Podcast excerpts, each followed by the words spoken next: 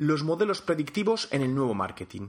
Los datos están empezando a cambiar radicalmente en la manera en la que hacemos marketing, donde los nuevos dispositivos conectados, el cloud computing, apps móviles, nos permiten conocer más acerca del comportamiento y prácticas habituales y eventuales de los usuarios.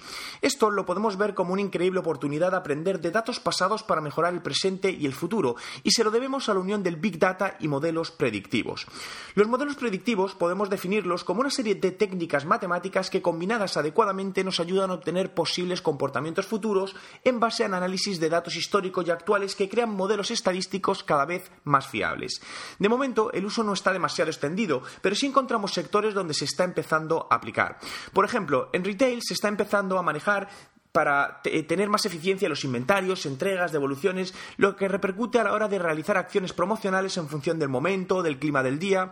Al final, se trata de unir datos tanto del online como del offline para una mejor toma de decisiones a tiempo real, lo que hace que cada vez más hablemos de un marketing global en las empresas. Gracias a estas técnicas podremos mejorar en el futuro la rentabilidad de las empresas, ya que nos ayudará a reducir coste y aumentar los ingresos al poder realizar acciones con mayores probabilidades de conversión. ¿Qué opinas de la predicción de comportamientos en el marketing como palanca estratégica?